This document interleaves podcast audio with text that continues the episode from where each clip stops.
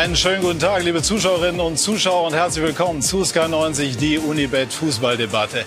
Es gibt im Fußball Dinge, die kann man einfach nicht erklären. Das gehört zur Faszination dieser wunderbaren Sportart, macht aber die Dinge für die Beteiligten nicht immer leichter. Nehmen wir das Beispiel Borussia Dortmund. Eine Mannschaft der Hochbegabten, aber sie stellt uns immer wieder vor Rätsel, scheitert an vermeintlich schwächer besetzten Teams, so wie jetzt auch in Freiburg und dadurch wackelt zunehmend sogar die Qualifikation für die Champions League. Darüber wollen wir sprechen und noch über viel mehr. Das sind unsere Themen. Die historische Titelchance. Die Bayern triumphierten zuletzt 2013 und jetzt wollen sie bei der Club WM in Katar den sechsten Titel dieser Saison. Auch die komplizierte Anreise soll sie nicht aufhalten. Das Drama auf Schalke. Der weinende Harit nach dem Pokal aus in Bremen getröstet von Naldo. Ein Bild mit Symbolcharakter. Schalke taumelt dem Abstieg entgegen. Die Rettung scheint außer sich. Und das Duell der Giganten Liverpool gegen Man City. Klopp muss heute unbedingt gewinnen, um die Titelchance zu wahren, aber das wird schwer genug, denn City mit Guardiola ist zwar im Moment nicht glanzvoll, aber stabil. Und wir lernen auch eine Legende wie Jürgen Klopp muss im Hier und Jetzt seine Erfolge immer wieder bestätigen. Aber das waren noch Zeiten beim BVB, als dort Jürgen Klopp vorweg marschierte. Alle Nachfolger werden an ihm gemessen. Und wie schwer das ist, das spürt auch Edin Terzic. Jetzt darf ich Ihnen unsere Runde vorstellen. Unser Sky-Experte Didi Hamann sagt, der BVB muss aufpassen, dass er nicht untrainierbar wird. Im Moment fehlen die Basics. Herzlich willkommen, Didi. Fritz von Turner und Taxis. Fast 50 Jahre war er als Reporter unterwegs und er ist immer noch nah dran. Er wollte nie beliebig sein und genau das ist ihm geglückt. Herzlich willkommen Fritz und Michael Sternkopf war 14 Jahre Profi, 210 Bundesligaspiele, Meister mit den Bayern unter anderem, aber auch dies. Vor Spielen war ich nass geschwitzt vor Angst zu versagen. Das ist eine Seite des Profifußballs dieser glitzernden Welt, die wir heute auch besprechen wollen. Wie geht's Ihnen heute, Michael? Heute geht's mir gut. Dankeschön. Ich freue mich hier zu sein wie vorhin mit den ehemaligen Kollegen gesprochen, es ist heute einfach, äh, es macht Spaß. Man sieht als ehemaliger Fußballer auch euch als, als Journalisten ganz anders. ne? Früher fühlte man sich immer angegriffen und äh, der Druck wurde groß. Aber heute ist einfach schön, dass man sich äh, sieht, dass der Druck nicht da ist und äh, ja, deswegen. Also auch die Journalisten können ganz nett sein. ja, ja, Auch, das, auch das. Völlig unverändert, der Mann. Rein haartechnisch. Sind, sind, Sie, sind Sie denn froh, dass Sie, dass Sie diesen Druck hinter sich gelassen haben? Ich, äh, ich musste verletzungsbedingt damals, ich glaube, ich war 32 schon recht früh aufhören. Und äh, in meinem Umfeld konnte kaum jemand glauben, wenn ich gesagt habe, ja, ich bin froh, dass es vorbei ist, dass ich nicht mehr da samstags raus muss ähm, haben die alle gesagt, boah, aber das ist doch klasse, das ist doch toll. Äh, ja, das mag für viele toll sein, vielleicht, oder, oder äh, die meisten können das nicht beurteilen, weil sie da nie standen. Hm. Und äh, man braucht schon auch eine gewisse Psyche, um da durchzugehen. Da war ich mental, sage ich mal, äh, stark genug vielleicht, um, um mich da lange zu halten, aber nicht so ganz dieses, äh, diese, ähm, ja, diese Zeit ohne Probleme durchzustehen. Ja, wir wollen da nachher in Ruhe darüber sprechen. Das ist ja eine ganz individuelle Geschichte. Es gibt auch Spieler, die sich von dem Druck antreiben lassen. Das ist in ja. unserer Branche sicherlich auch so. Das ist sehr vielschichtig. Wollen wir nachher dann in aller Ruhe tun. Aber jetzt natürlich auch darüber sprechen, dass Borussia Dortmund beispielsweise im Moment, das ist Teil des Profifußballs, unter Druck steht. Denn Didi, die Borussia läuft Gefahr, äh, das Minimalziel Champions League Quali ähm, zu verpassen. Droht dort, äh, dass die Saison komplett entgleitet? Ja, da sind sie im Moment dabei. Also ähm, es gab ja kurzzeitigen Aufschwung vielleicht äh, unter Terzic. Also diese zweite Halbzeit gegen Leipzig ist uns allen in Erinnerung. Das war mit das Beste, was wir die ganze Saison von, von irgendeiner Mannschaft gesehen haben. Aber sie haben einfach Schwankungen, die, glaube ich, äh, nicht äh, durch den Trainer ähm, erklärt werden können oder nur äh, durch den Trainer erklärt werden können. Und diese Schwankungen, du hast das in der Anmoderation gesagt, ich glaube, dass es den Verantwortlichen, dass es ihnen wirklich schlaflose Nächte bereitet und, und Kopfzerbrechen, weil du natürlich immer Gründe findest oder versuchst zu finden, wenn es nicht läuft Nur sie haben jetzt dieses Jahr acht Spiele verloren in der Bundesliga. Sie haben ein Spiel weniger als die Kölner verloren. Das muss man sich mal vorstellen mit einer Mannschaft, die als Titel Aspirant gestartet ist. Und äh, wenn die Frankfurter heute gewinnen, dann sind sie vier Punkte äh, hinterm vierten Platz. Und deswegen werden sie wahrscheinlich die Diskussion jetzt intern machen oder, oder, oder, oder anfangen. Ich glaube, das ist ihre Aufgabe, äh, ob man mit dem Trainer weitermacht. Aber ich weiß nicht, ob es nur am Trainer liegt, weil im Moment, glaube ich, der, der Kahn ziemlich verfahren ist in Dortmund. Ja, Fritz, jetzt mal mit der geballten Erfahrung von 50 Jahren und mit dem Hashtag Fritz Love im Kreuz. wo, wo ist das Problem bei Dortmund? Es gibt übrigens wieder neue T-Shirts ja? zum Valentinstag. Äh, Kurt Sauer mal angezogen. Fußball macht Spaß, äh, schickt mir wieder welche. Also es gab ja nur eine begrenzte Auflage damals. Ich habe damals noch eins bekommen. Also das nur nebenbei. Ich äh, habe gestern Watzke gesehen auf der, äh, auf der Tribüne und Summer. Und man sieht sie ja nicht wirklich, aber die Augen, ja, die Großaufnahme war schon, schon sehr äh, aussagekräftig. Da habe ich mir gedacht, was denen durch den Kopf geht. Ja. Äh, für mich war interessant, die Statements nach dem Spiel zu hören. Mhm. Mats Hummels hat gesagt, so schlecht war man eigentlich gar nicht. Äh, es hat ein bisschen Spielglück äh, gefehlt. So habe ich das interpretiert, seine Aussagen. Und aber die interessanteste Aussage war, dass er sagt, mit Terzic haben, machen wir viele Dinge viel besser. Mhm. Das heißt, unter Favre ist schon alles sehr viel schlechter gelaufen. Und nachher habe ich Terzic gehört der also gelobt wurde im Grunde genommen von Hummels. Und der hat gesagt, hat gesagt ich bin sauer, ich bin verärgert, ich bin, ich bin äh, frustriert, weil die Mannschaft nicht das tut, was wir ihr mhm. vorgeben. Mhm. Zu viele gehen nicht an 100 Prozent ran. Wir unterstützen uns nicht ents äh, entsprechend. Äh, äh, jeder dritte Pass ist beim Gegner. Äh, du hast gesagt, äh, und wir wissen alle, hochbegabte Spieler. Aber eine Mannschaft, wenn du zehn hochbegabte Spieler hast, musst du nur keine funktionierende Mannschaft sein. Und das sieht man ja. Da gibt es ja viele Fakten dafür. Acht Niederlagen im Cup, 2-0 geführt nach 16 Minuten und am Ende noch in der Verlängerung. Also dieses Auf und Ab gibt es ständig und das liegt natürlich an der Zusammensetzung der Mannschaft. Ja, also die Aussage, ähm, die du eben angesprochen hast, ähm, die wird Hummels in der Schweiz im Blick zum Beispiel auch jetzt gerade so aufs Brot mhm. geschmiert, salopp formuliert, also weil das eben natürlich auch als Kritik an Favre gewertet wird und äh, Terzic ja vorher auch schon zweieinhalb Jahre auch mit äh, mhm. dabei war oder zwei mhm. Jahre als Co-Trainer. Also es sind viele Facetten und wir wollen mal nachfragen in Dortmund bei, ich sag mal, dem BVB-Experten Jörg Weiler, Kollege von der Bild-Zeitung, äh, Bild-Chefreporter. Schönen guten Morgen, Jörg. Und äh, seit 2001 dabei. Ähm, Didi Hamann hat gesagt, äh, diese Mannschaft müsse aufpassen, untrainierbar zu werden. Würden Sie auch sagen, dass die Misere gar nicht am Trainer festzumachen ist, sondern eher bei der Mannschaft zu verorten? Hallo in die Runde erstmal. Ja, da bin ich völlig bei Didi Hamann. Also in meinen Augen ist die Mannschaft wirklich untrainierbar. Also da könnte man jetzt Pep oder Kloppo hinsetzen. Ich glaube, die würden es auch nicht hinkriegen. Weil ähm, das ist einfach nicht zu erklären, diese Leistungsschwankungen. Didi hat es eben auch nochmal gesagt, ich war völlig fasziniert von den zweiten 45 Minuten in Leipzig. Das war unfassbar, wie sie Leipzig da dominiert haben, wie sie gezaubert haben, wie sie gekontert haben. Und dann kommen so Auftritte wie gestern in Freiburg, die sind einfach herzlos, mutlos und ähm, das liegt ganz bestimmt nicht am Trainer, das glaube ich einfach nicht. Aber was ist das Problem? Will diese Mannschaft nicht? Das kann ich mir einfach bei, bei Profis nicht vorstellen. Oder, oder gibt es irgendeine Form der Blockade? Was glauben Sie da? Ich glaube, dass das auch ein Kopfproblem ist. Wenn man jetzt so ein, also ich will nicht jetzt auf den Leuten rumhacken, aber wenn ich Marco Reus teilweise sehe, er ist der Kapitän und er soll eigentlich vorangehen. Da gab es schon mal die Sprüche, dass er ein U-Boot-Kapitän wäre, der regelmäßig bei den großen Spielen untertauchen würde. Und er hat jetzt das bedingungslose Vertrauen von Edin Terzic bekommen, aber er zahlt es nicht gerade zurück, muss man sagen. Auch gestern wieder eine sehr, sehr bescheidene Leistung und dann war er noch sauer nach seiner Auswechslung. Das kann ich eigentlich nicht nachvollziehen und äh, auch ein Julian Brandt, ein deutscher Nationalspieler mit den fantastischsten Anlagen, die ich seit langem gesehen habe, der kommt einfach nicht in die Spur und äh, das ist für mich unerklärbar, weil die, die Kaderzusammenstellung finde ich gar nicht so schlecht. Also die, im Gegenteil, ich finde sie ganz gut. Das sind alles Jungs, die kicken können, aber man kriegt den Motor irgendwie nicht ins Laufen in Dortmund.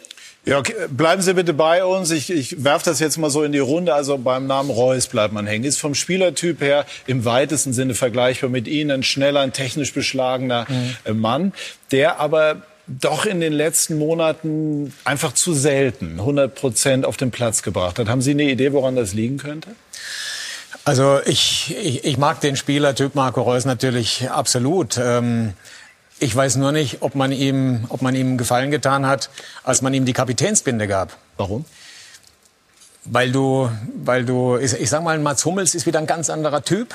Ähm, der geht vorweg, der, der ist vor der Kamera nach dem Spiel auch immer äh, recht, recht, recht sicher und und bei Marco ähm, glaube ich einfach, dass es für ihn eher ein Rucksack ist, eine Kapitänsbinde zu haben, voranzugehen, in eine Rolle zu schlüpfen, die er nicht ist. Das ist ein wahnsinnig guter Spieler, der sich wahnsinnig toll für die Mannschaft einsetzt und seine, seine Talente, seine Qualitäten damit reinbringt. Ähm, aber ein, ein, ein Kapitän von außen für mich ist er nicht. Das hat nichts mit seinen fußballerischen Qualitäten zu tun, sondern einfach vom, vom Typ her. Ich, ich habe das vor, vor einigen Wochen schon mal angesprochen äh, mit, der, mit, der, mit dem Kapitänsamt. Und äh, wenn du so eine Phase hast, wenn du, wenn du einen Lauf hast, dann ist es egal, wer Kapitän ist, weil jeder Selbstvertrauen hat und, und das läuft in Anführungszeichen von alleine. Nur in so einer Phase, da brauchst du Führung innerhalb der Mannschaft. Sie haben jetzt in den letzten zwei oder drei Wochen, haben sie in Leverkusen, in Gladbach, in Freiburg, waren sie zurückgelegen, hat er dreimal seinen Kapitän runtergenommen. Das heißt, der Marco Reus ist im Moment Kapitän auf dem Papier, aber nicht in der Kabine, weil selbst wenn er was sagen würde, was er möglicherweise im Moment nicht macht, weil er weiß, dass er angeschlagen ist, da würde ihm keiner zuhören. Das heißt, du musst die, die Leute, die dir wichtig sind, musst du stark machen. Und das ist, was ich Terzic vorhalte. Er kam nach, äh, das erste Spiel war, glaube ich, in Bremen, wenn mir nicht alles täuscht. Dann hat er vor dem Spiel gesagt, der Marco Reus ist ein ganz, ganz wichtiger Spieler oder der wichtigste Spieler. Für mich ist der, der verlängerte Arm auf dem Platz. Ja, was macht er, wenn das so ist? Dann muss er das durchziehen. Dann kann ich nicht jedes Mal Wenn's, das heißt, man muss es auf den Platz lassen, auch wenn es vielleicht mal ja, nicht so läuft. Dann muss ich, wenn es hart auf hart geht, muss ich den Kapitän drauf lassen. Und der Kapitän, das muss der erste Spieler auf dem Spielberichtsbogen sein. So, jetzt wenn sie nächste Woche spielen, spielen, glaube ich, gegen Hoffenheim, Hoffenheim. Ähm, ist eine ist ein Fragezeichen, würde ich mal sagen, ob der Marco Reus überhaupt in der Startformation ist. Ja? Und in der jetzigen Phase brauchst du deinen Kapitän. Das heißt, ähm, diese äh, besonderen äh, Momente, da musst du besondere Entscheidungen treffen. Und warum kann er nicht sagen im Nachhinein? Der Reus ist nicht mehr Kapitän, ich bin da voll bei Michael. Ich glaube auch, dass es ihn mehr belastet. Ich glaube, dass es ein, eine, eine Belastung für ihn ist, dass er seine, seine Fähigkeiten nicht so ausspielen oder entfalten kann, wie es anders möglicherweise der Fall wäre.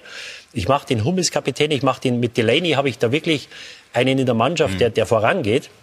Und sie haben einfach im Moment zu viele Häuptlinge und zu wenige Wasserträger. Und, und gestern die beiden Tore, das sind Schüsse aus 20 Metern wo die Freiburger frei zum Schuss kommen. Gut, beim zweiten schaut der Hitz unglücklich aus. Nur da musst du mal, wenn du das ganze Spiel anschaust, schaust du mal, wie oft die Dortmunder 20 Meter vom Tor frei zum Schuss kamen. Im ganzen Spiel nicht einmal. Das heißt, diese Bereitschaft, dieser Wille, dem, dem Mitspieler zu helfen, ist bei den ähm, Dortmundern einfach nicht da und das hat auch mit mangelnder Führung zu tun. Das hat ja Terzic auch gesagt äh, nach dem Spiel. Äh, wir müssen diese Extrameter gehen. Das zeichnet ja eine Mannschaft aus im Grunde genommen, gerade wenn es ein bisschen wackelig ist. Wenn du den Delaney siehst, ja, er war nicht gut positioniert, aber da brauchst du eben Hilfe, dass du diesen äh, Raum wieder sozusagen verdichtest. Wenn du 20 Meter von äh, zentral zum Tor so frei zum Schuss kommst und die zwei, drei Sekunden hast, dir den Ball noch hinzulegen, dass du den gut triffst, da sagt der Hummels, ja, das waren zwei Schüsse aus der Entfernung. Ja, aber ihr habt es zugelassen, Jungs. Katastrophal. so ist es, aber das mit dem Extrameter kommt ja nicht zum ersten Mal, Jörg. Eigentlich kann man diese Statements äh, fast äh, wahllos wiederholen. Das kommt ja im Grunde genommen jedes Mal. Also zu spät aufgewacht und wir hätten mehr Bereitschaft zeigen müssen und all diese Dinge. Und dann sind wir doch beim Trainer. Ähm, der das jetzt auch wieder nicht vermitteln kann. Also es ist auf der, sehen die Bosse es auch so, dass es so an der Mannschaft liegt, dass sie Terzic stützen, oder gibt es doch auch kritische Überlegungen im Hinblick auf diesen noch sehr jungen Trainer? Nee, also die Bosse sind da komplett d'accord und die werden das Ding auf Gedeih und Verderb mit Edin Terzic durchziehen, da bin ich mir sicher, weil sie können ja einfach jetzt nicht nochmal den Trainer wechseln, das werden sie auch nicht machen. Und äh, das Problem ist aber auch, dass es überhaupt keine Alternativen gibt. Früher konnte man immer noch mal sagen, man nimmt den guten alten Ottmar Hitzfeld und dann äh, läuft das wieder. Ja. Aber äh, die Zeiten sind ja auch vorbei, dass man das jetzt machen kann und äh, die werden das auf jeden Fall mit, mit Terzic durchziehen. Und nochmal, ich bin ja, auch der Meinung, dass nicht liegt. er kann nichts dafür, dass gestern zum Beispiel der SC Freiburg sechs Kilometer mehr gelaufen ist als Borussia Dortmund. Ähm, aber einmal nachgehakt. Wäre es eine Möglichkeit, Matthias Sammer, von dem es immer heißt, er habe nun überhaupt keine Lust, trotzdem noch mal zu fragen? Ich erinnere mich, in grauer Vorzeit ist mal Lattek damals mit Sammer als Assistent eingesprungen. Äh, wäre das theoretisch zumindest möglich, dass die Bosse irgendwann bei Sammer vorstellen, äh, vorstellig würden und sagen, Matthias, für 10, 12 Spiele musst du uns jetzt doch noch mal helfen? Also, ich glaube, das haben Sie schon längst abgeklopft, auch schon vorher. Es ist einfach so, dass Matthias Sammer aus gesundheitlichen Gründen nicht mehr auf die Bank geht. Das ist die Erkenntnis, die ich habe. Und der wird sich das nicht mehr antun, weil er eben auch mal schwer krank war. Und ähm, da wird er sich ganz bestimmt nicht mehr auf eine Bundesliga-Bank setzen. Gut, wenn das aus gesundheitlichen Gründen so ist, dann muss man das 100 Prozent akzeptieren. Dann gibt es dazu letztlich auch keine Alternative. Und deshalb schwebt ja äh, diesen Verantwortlichen Kehl, Zorg, Watzke, Sammer, die ich angesprochen habe, auch der Name Rose sehr stark vor. Da gibt es ja sehr intensive Gespräche, meine ich. Ich frage mich, habe ich mich vorher mit Didi schon drunter unterhalten, warum soll denn der Rose nach Dortmund gehen? Die Mannschaft ist ja untrainierbar. Man könnte natürlich sagen, mit Rose und wenn Sancho verkauft wird, dann haben wir Geld, dann können wir die Mannschaft so aufstellen, wie der Rose das will, damit er sein System spielen kann. Aber der ist doch in Gladbach wunderbar aufgehoben. Sollen wir es mal zum Dortmund-Experten weitergeben? Er hatte da auch eine Geschichte, Joachim Blatt, zu Marco Rose. Wie ist denn der A, wie ist der Stand nach äh, Ihren Informationen und B, würden Sie sagen, er verbessert sich, würde sich in Dortmund verbessern? Ich würde definitiv sagen, dass er sich verbessert. Im Moment ist man natürlich tabellarisch auf der Augenhöhe, aber auf Sicht gesehen hat Borussia Dortmund natürlich die größeren finanziellen Mittel und die wesentlich höhere Strahlkraft. Und ich glaube schon, dass er sich da verbessern würde. Und wenn man ehrlich ist, spielt es ihm ja gerade auch alles in die Karten. Wenn Dortmund jetzt auf dem Champions League Platz stehen würde und die Bayern jagen würde oder vor denen stehen würde, dann würden alle sagen, naja, der muss aber erstmal viel besser sein. Aber wenn sie jetzt noch niemals irgendwie in die Champions League kommen sollten, dann hat er natürlich auch alle Zeit der Welt, die Mannschaft zu entwickeln. Und ich glaube, also für Marco Rose wäre es der nächste Karriereschritt. Und äh, ich bin mir auch ziemlich sicher, dass es so kommen wird. Sonst hätte er sich in meinen Augen schon längst ganz klar zu Borussia Mönchengladbach positioniert und gesagt, Jungs, ich bleibe. Aber das hat er bisher nicht gemacht. Und ich werte das mal als Zeichen dafür, dass sich Borussia Dortmund auf Marco Rose freuen kann. Max Eberl hat gestern gesagt, er gehe zu 98 Prozent davon aus, dass äh, Rose in Gladbach bleibe. Ja, das ist ja schön, aber manchmal können die zwei Prozent ja auch entscheidender sein. Also ich glaube auch, dass er in Gladbach bleibt. Ich sage ganz offen. Ja? Ja, warum soll er denn weggehen? Der, der ist in einem Projekt drin, der ist jetzt äh, eineinhalb Jahre in, in Mönchengladbach, hat eine super Mannschaft aufgebaut, hat mit Eberl wahrscheinlich den besten Manager, den man sich vorstellen kann. Mit Rainer Bonhoff hinten äh, in, in der oberen Etage noch einen, der, der ihm den Rücken frei hält. Super Stadion, super Fans, äh, verdient wahrscheinlich siebenstellig. Vielleicht legt Watzke noch eine Million drauf. Das könnte ein, eine, sagen wir mal, eine Idee sein. Aber ich würde sagen, der ist 44 Jahre alt, äh, äh, äh, der Rose. Äh, das ist ja noch nicht das Ende. Also wenn ein Freiburg-Trainer wäre, würde ich sagen, super, das, äh, das würde ich annehmen. Ich glaube, der bleibt in, in Gladbach.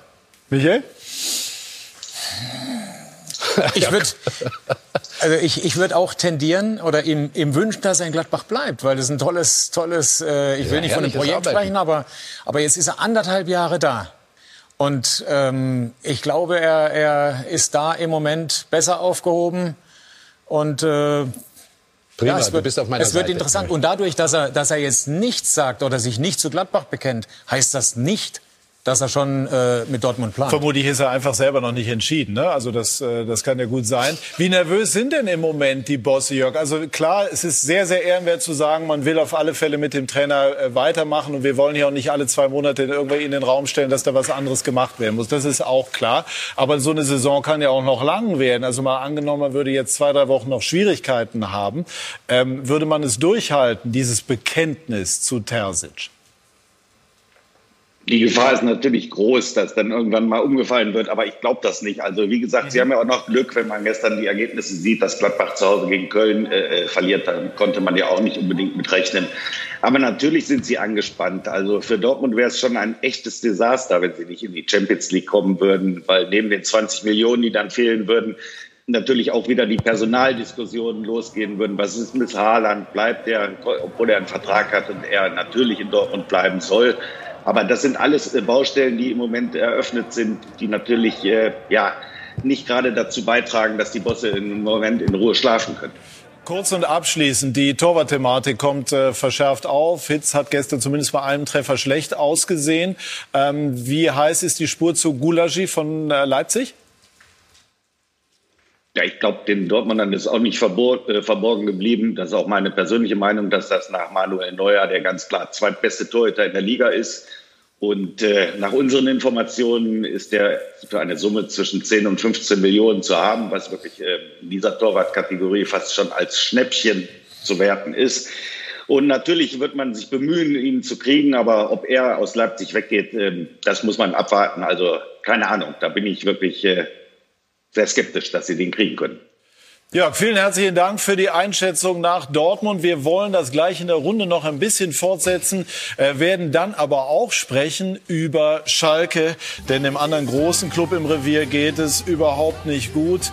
Äh, das Ganze sieht jetzt eher schon nach Resignation aus, weniger Wut. Schalke auf dem Weg in die zweite Liga. Man mag es sich kaum vorstellen. Gleich mehr dazu bei Sky 90 die Unibet Fußballdebatte.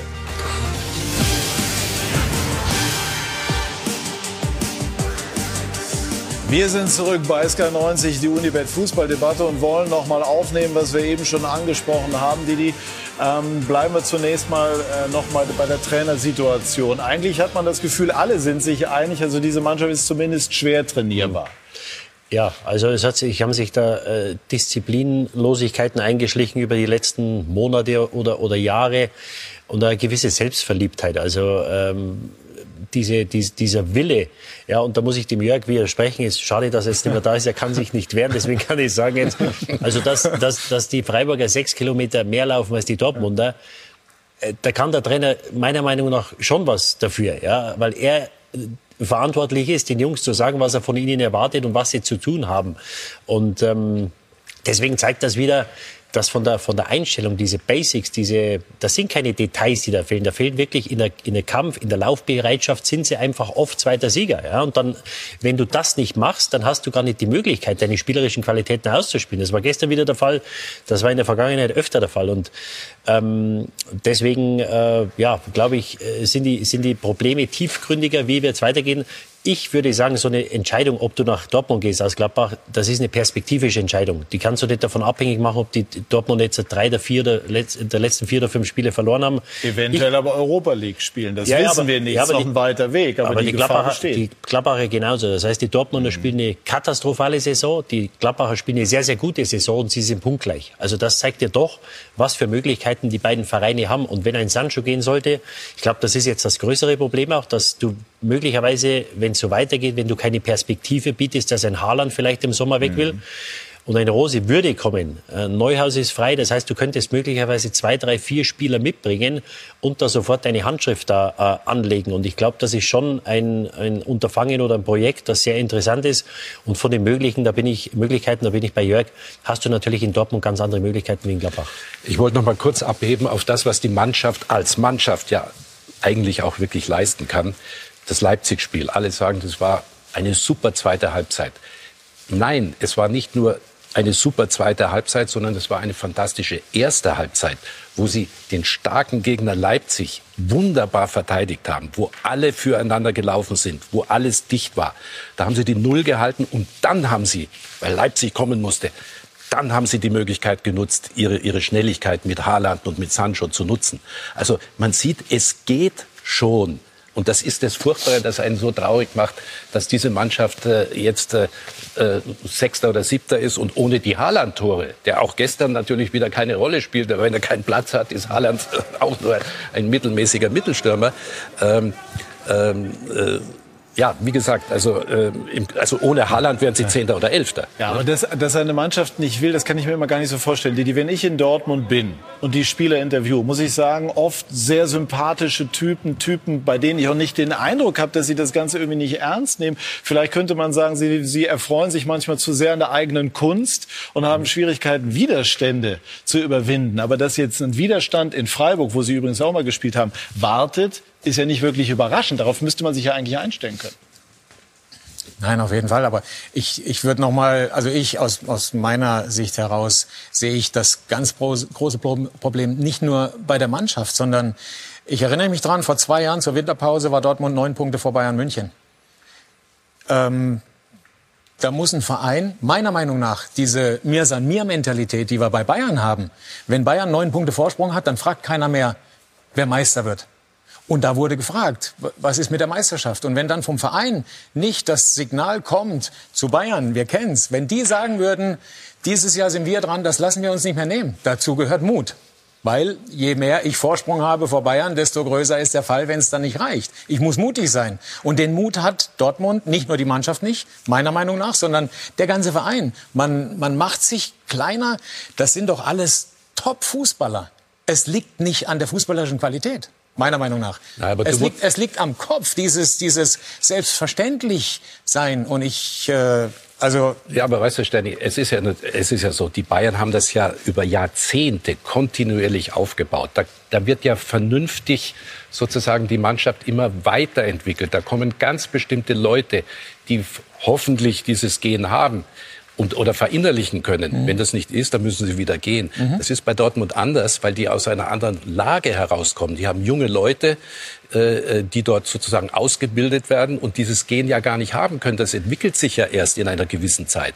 Und wenn dann sozusagen die Achse nicht funktioniert, wir haben über Reus gesprochen, über Brandt gesprochen, die Torhüterfrage ist ein, ein Problem. Im Mittelfeld haben sie Witzel, ist ein guter Spieler, die Leni ist auch ein guter Spieler, aber es ist kein Kimmich und kein Goretzka.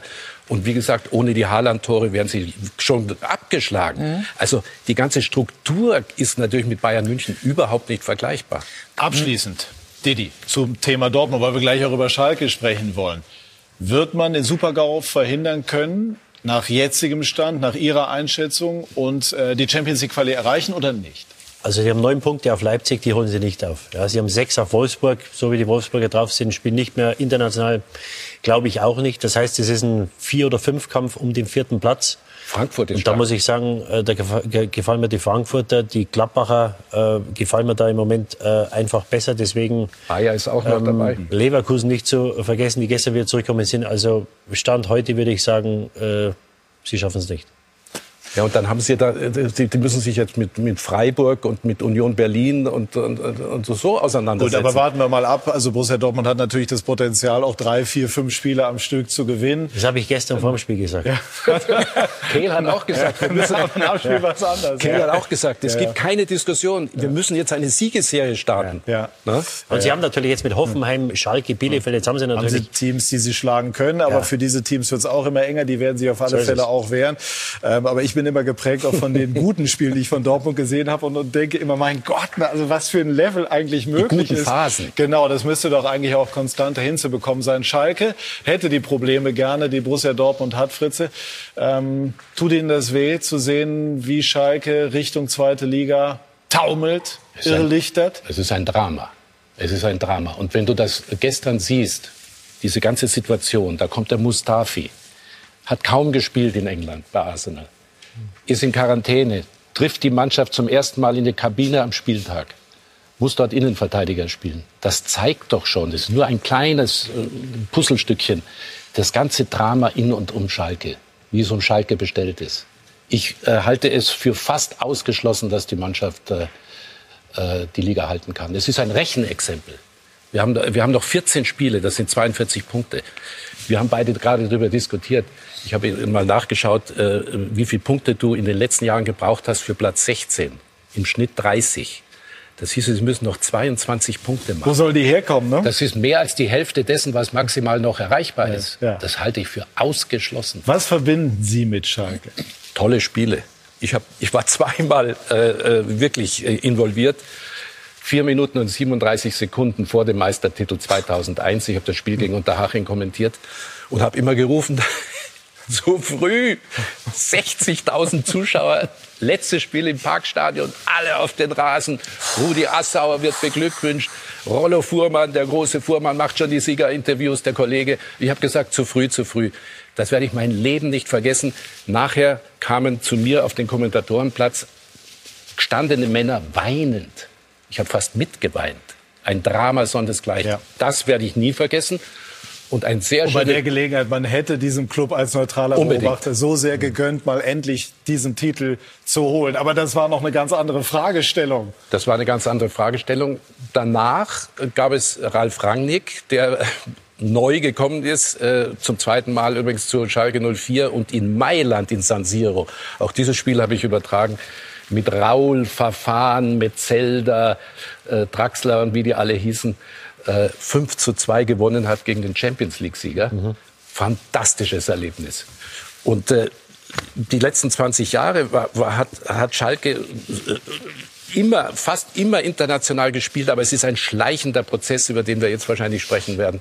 Aber wo wir gerade so gemütlich äh, beieinander sitzen und erzählen mit dem Spiel damals, da habe ich Interviews geführt. Ja, wir waren ja beide dort. Verbinde ich auch etwas, nämlich das war damals der Vulkanausbruch auf Island und deswegen bin ich äh, dann von Mailand mit der Bahn 14 Stunden zurückgefahren nach Hamburg.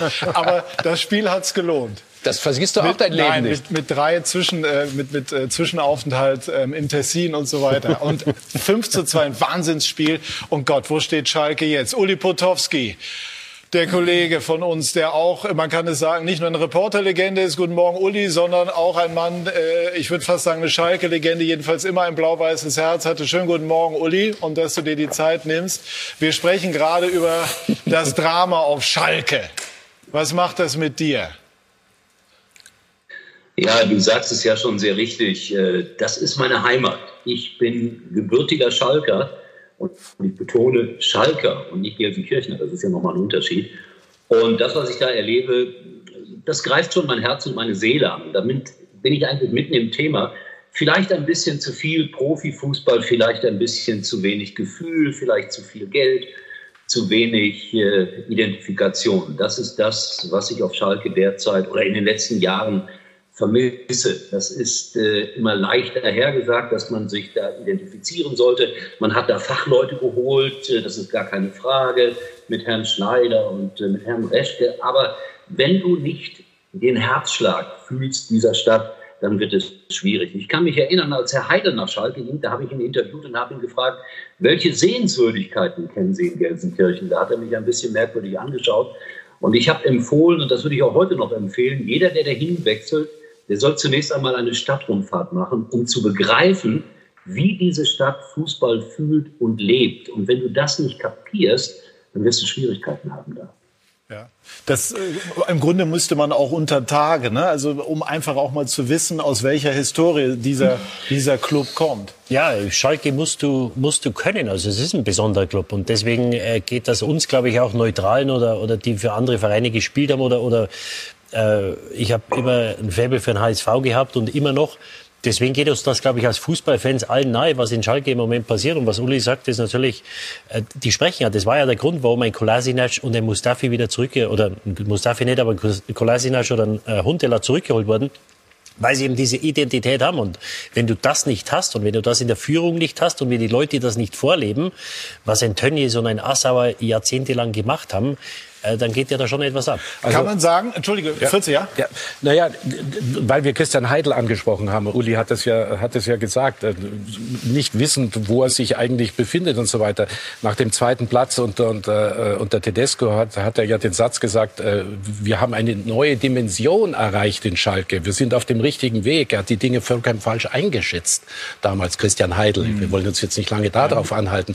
Ich sage, er ist ja ein schleichender Prozess. Aber ne? es ist ein interessanter Ansatz, Uli. würdest Würdest du sagen, Schalke hat sich, wenn man das mal so ein bisschen in dem größeren Rahmen betrachtet, zu weit von dem entfernt, was Schalke ist, was Schalke ausmacht und bekommt dafür jetzt in gewisser Form die Quittung? Ja, das habe ich eigentlich gerade auch mit dem sagen wollen, was ich schon geäußert habe. Und ihr habt gerade so geschwärmt über Spiele mit großer internationaler Reichweite. Als ich vor 30 Jahren oder noch mehr Jahren die Fußball-Bundesliga damals präsentieren durfte als erster Privatsender und als erster Moderator. Da spielte Schalke gegen Darmstadt 98 und gegen Meppen und sowas. Äh, ich erinnere mich, oder gegen Fortuna Köln, ich erinnere mich aber auch daran gerne, weil es war auch eine Zeit, wo man gespürt hat, dass die Mannschaft, die absolut nicht hochklassig war, die sogar kurz davor stand, äh, in die dritte Liga abzusteigen, die es damals noch gar nicht gab. Aber es war ehrlicher Fußball. Es war das, was die Leute sehen wollten. Und Yves Einrauch, der hat sich, glaube ich, heute auch zu Wort gemeldet, der sagt, äh, ja, wir leben dich, ist zwar ein schöner Slogan, aber es ist nur ein Slogan. Du musst das wirklich mit Leben erfüllen. Aber das ist auch alles leicht dahergesagt. Wie viel Herrn Schneider und Herrn Resch und wie sie alle heißen, äh, gar nicht das Gute abschreiben oder ihnen das gar nicht vorwerfen, sondern sie haben es einfach nicht geschafft. Und jetzt kommt ein ganz merkwürdiger Satz. Beim Fußball brauchst du auch verdammt viel Glück, um Erfolg zu haben. Und Glück haben sie nicht mitgebracht. Ja, also die Zeiten, von denen du eben gesprochen hast, sind bildlich festgehalten, vermutlich auf dem Foto, was wir rechts von dir sehen. Das stammt, glaube ich, noch aus den Zeiten, äh, die du eben angesprochen hast. Ähm, äh, sehr schön.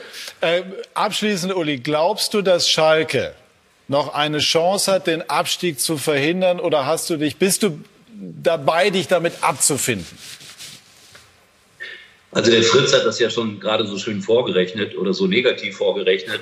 Und ich befürchte auch, dass es kaum noch geht. Jetzt die nächsten beiden Spiele sind gegen Union Berlin. Dann kommt allerdings ein leichter Gegner mit Borussia Dortmund. Da könnte es dann mal drei Punkte geben. Aber im Großen und Ganzen befürchte ich, dass man sich wirklich auf die zweite Liga einstellen sollte.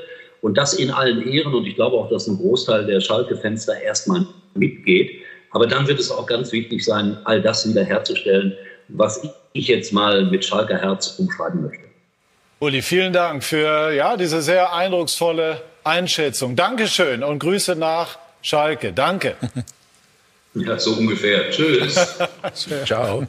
Aber das, ja. das ist genau jetzt die Geschichte. Das hat der Kollege Fendt in der Sportbild äh, vor zwei Wochen sehr gut ge äh, geschrieben. Mainz hat sich mit Heidel und Schmidt schon eingestellt auf die zweite Liga, der sie eventuell noch entkommen. Und Schalke muss das jetzt aber auch tun. Kann man das mit Schneider machen? Frage. Er hat bei uns gesagt, dass wenn Groß scheitern sollte, er auch gescheitert sei. Jetzt ist die Frage, macht man das jetzt auch schon wieder, fängt man das an, am Trainer festzumachen? Es gibt auch, wie wir hören, äh, Kritik am, am, am Fitnesstrainer Leuthard. Also es wird gesagt, das kann ich jetzt selber nicht aus erster Hand beurteilen, dass er zum Teil äh, die Spieler zu hart, zu, zu früh, zu hart fordere, beispielsweise bei, äh, ja. auch bei, bei Huntela.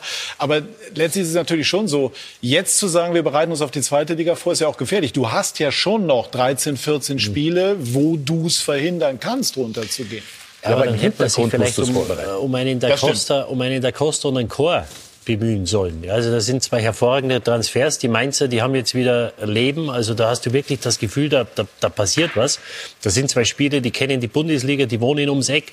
Und das sind natürlich Spieler, die den Schalkern auch geholfen hätten. Ja, und du holst jetzt einen Mustafi, wie gesagt, der, der, der sieht die, die Kameraden das erste Mal in der Kabine. Satz noch mal, Didi, ich habe gestern euer Interview äh, oder die, die, den Vorlauf gesehen und im Interview sagt der Trainer sinngemäß, wir kennen uns von einem Benefizspiel. Ich ja. weiß, wie er es gemeint hat, aber es klingt natürlich schon so, dass man, dass man schmunzelt. Ja, aber er hat auch gesagt, ja, aber was will er machen? Lieber Herr Klar, Reporter, ja. ich habe doch keine Zeit. Ja, ich muss ihn reinwerfen. Aber das zeigt ja das Drama. Das zeigt seine Not. Das, zeigt, die das, zeigt die, das zeigt die Verzweiflung von Schalke, dass so einer geholt wird als Rettungsanker, der 44 Minuten, glaube ich, in der Premier League gespielt hat dieses Jahr. Ähm, Kolasinac hat, glaube ich, einmal gespielt in den letzten sechs oder acht Monaten und das sind jetzt die Hoffnungsträger. Also das zeigt, wie, wie aussichtslos die Lage ist und ähm, wie gesagt, also für mich natürlich musst du schauen, dass du die Hoffnung irgendwo hochhältst. Irgendwann musst du mal gewinnen. Nur jetzt gewinnen die Mainzer. Jetzt hast du ja schon fünf oder sechs Punkte auf den, auf den 17. Ja, und du hast neun Punkte auf den 16. Ja, wie soll Sie brauchen, wie es der Fritz gesagt hat, mindestens 20 Punkte in 14 Spielen. Sie haben aus 20 8 geholt. Also da muss ich ganz ehrlich sagen, fehlt mir der Glaube. Ja, leider. Hm. Können Sie sich eine Bundesliga ohne Schalke vorstellen? Die Frage haben wir damals beim HSV auch gestellt und es kam auch so. Ja, wir, haben's, wir haben in der Vergangenheit große Vereine gehabt, die den Weg gehen mhm. mussten. Und, und natürlich, äh, falls es so kommen sollte, wonach es aussieht, weil letztendlich, wie gesagt, müssten sie fast das Dreifache jetzt holen von dem, was sie haben. Mhm. Ähm, vorstellbar als neutraler Fan, Fußballfan ist es natürlich. Es ist bitter für die Region. Es und trotzdem, trotzdem muss man sagen, äh, auch wenn es unmöglich erscheint, wenn vor zig Jahren jemand gesagt hätte, ob es einem Spieler mal gelingt, in neun Minuten fünf Tore zu machen, wie Lewandowski gegen Wolfsburg, hättest du gesagt, der hat einen Knall. Ja, ich kann Geht nicht. Noch ganz kurz. Äh, Favre hat sowas äh, mal hinbekommen. Das war ein Zauberwerk 2011 mit Mönchengladbach. Eine ähnliche Situation wie jetzt und ist ja. dann auch in die Relegation gekommen. Und Nagelsmann ein paar Jahre später hat sogar den 15. Platz noch geschafft. Also es ist nicht Bruno Labbadia hat den HSV vor einigen Jahren auch gerettet, als schon alles äh, aussichtslos zu sein schien. Es gibt es gibt diese Beispiele. Möglichkeit. Ja, was ich ja. eben, also was, was ähm, Uli halt vermittelt hat, ist das, was, was diese Menschen dort äh, spüren, was Schalke für viele Menschen ausmacht. Und ich finde, das ist wichtig, auch in dieser dieser Zeit, das doch immer wieder auch mal klar zu machen. Geld ist das eine, aber die, die Fans, die spüren diesen Club ganz woanders. Und dafür muss man sich eigentlich Aber auch weißt einhängen. du was, die hatten ja die ganzen Spieler. Ja. Die hatten, ja- der Kolasinac ist jetzt wieder da. Ja, ja. Sie hatten Sané, sie hatten Draxler, sie, ich weiß nicht, was die alles hatten.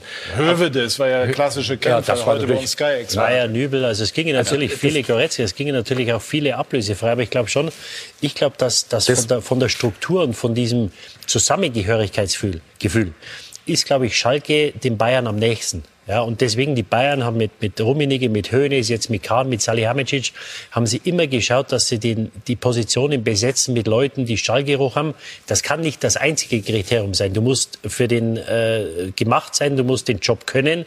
Aber wenn du natürlich Erfahrung äh, im Verein hast, dann hilft das natürlich. Und die Bayern haben das jahrelang durchgezogen. Ich glaube, in Schalke brauchst du das auch. Was Uli gerade gesagt hat, er sagt, wenn du, wenn, du, wenn du Schalke nicht verstehst, dann wirst du hier nicht erfolgreich sein. Und das haben ja einige probiert in den letzten äh, fünf, sechs, acht Jahren. Äh, Held war wahrscheinlich der erfolgreichste.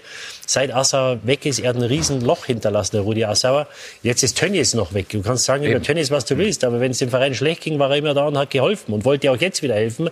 Das heißt, ich glaube, sie haben ja mit den Eurofightern haben sie ja sehr intelligente und gute Spieler auch in der Vergangenheit gehabt.